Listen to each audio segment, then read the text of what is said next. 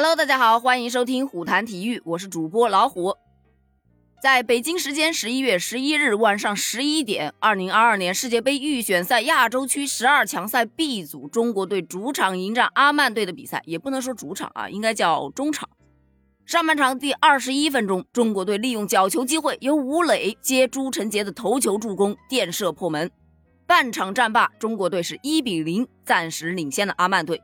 可以说这半场球踢的是相当的精彩，这半场球可以说是国足在本次的十二强赛当中踢的最出色的半场球。但下半场第七十五分钟，阿曼队利用角球机会，由哈尔西头球扳平了比分。最终呢，双方是经过九十分钟的较量后，比赛结束，中国队一比一战平阿曼队。其实不看过程，单看这个结果，我个人来说是可以接受的。但是问题恰恰就在这儿啊！我看了那个过程啊，看完这个过程之后，我意难平啊。其实也不光是我啊，所有的球迷都是满脸的问号。这场比赛当中，规划球员骆国富他虽然没有取得进球，但是他的表现真的堪称完美。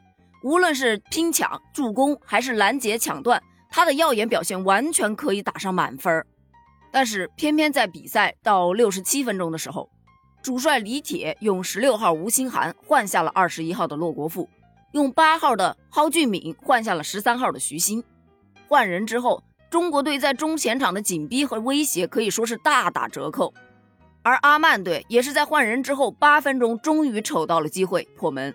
你就别说我们球迷啊一头雾水，其实骆国富被换下场的时候，他自己也是一头雾水的。现在网上到处都是他的那个表情包啊，为什么换我？关于这个疑惑呢，李铁主教练在赛后的新闻发布会上也是给到了解释。他说：“这都是正常的换人，都是根据球队的情况来进行调整的。当时比赛进行到六十多分钟，我们感觉洛国富的活动能力有所下降，在边路的防守贡献有所欠缺。那段时间对方是急于扳平比分，所以传中比较多，我们就换上了蒿俊闵和吴兴涵，可以加强对中场的控制。你可以看到。”他们确实帮助到了球队，踢的是很不错的。吴兴涵也给边路增加了活力。他的这番解释呢，看起来真的是合情合理。但是事实上呢，骆国富在被换下场之前的五分钟，他还完成了一段狂奔近四十米，回防到己方禁区边路，然后把对手逼得横传的完美防守表现。就这种表现，你说他体力不行？显然啊，李铁这样的解释是难以服众的。这场比赛结束之后呢，沙特是小组排名第一，积十三分，继续领跑。澳大利亚仍旧排名第二。日本队是一比零战胜了越南队，排名升至了第三。而本场国足是遗憾的错失了三分啊，被榜首已经甩开了九分，也落后第三的日本队五分了。目前只积到了四分，出线的话，真的只剩下理论的希望了。对于目前球队出线的前景来说的话，李铁在发布会上没有去做正面的回答，他表示称啊，本来我们是可以带三分走的，但很遗憾，我们还是需要往前看。我们下轮又要打澳大利亚，但我们会拼尽全力。我们做了我们该做的事情。这个组日本、澳大利亚、沙特的实力高出其他球队一筹。我们很清醒的，我们和日澳沙是有差距，但我们不是一点机会都没有。如果有主场，就还有机会。我们就是要做好自己，不留下遗憾。可是这场比赛，我是真的觉得很遗憾啊！而不光是我一个人觉得遗憾啊！你看，连人民日报体育发文的时候也用了一句“憾平”，也是遗憾啊，打了一个平局的意思嘛。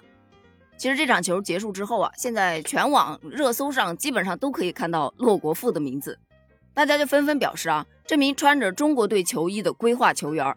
他充满了民族的战斗斗志，而这种斗志却是我们很久都没有看到的。无论如何，今晚中国队的最佳球员非骆国富莫属，他是一个满分球员。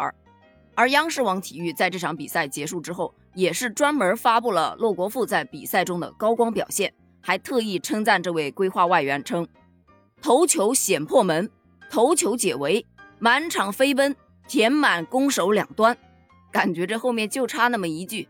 这么拼，为何把他突然换下来？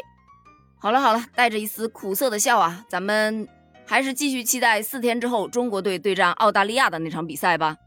来，咱们上一组数据，安慰一下像我一样心灵受到伤害的 球迷朋友们。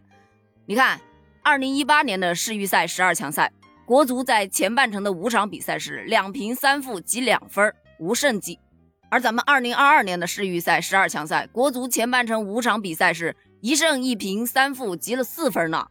两相对比之下，国足此次的积分还多了两分。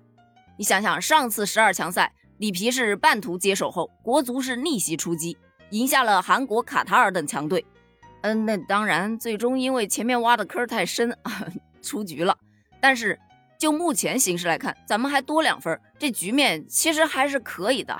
所以继续期待一下后五轮的逆袭吧。虽然自己心里明白可能性不大，但是还是要抱有希望的嘛。好了，今天的节目就到这里了。你有什么想聊的，记得在评论区给我留言哦，我们在评论区探讨一下。评论区见，拜拜。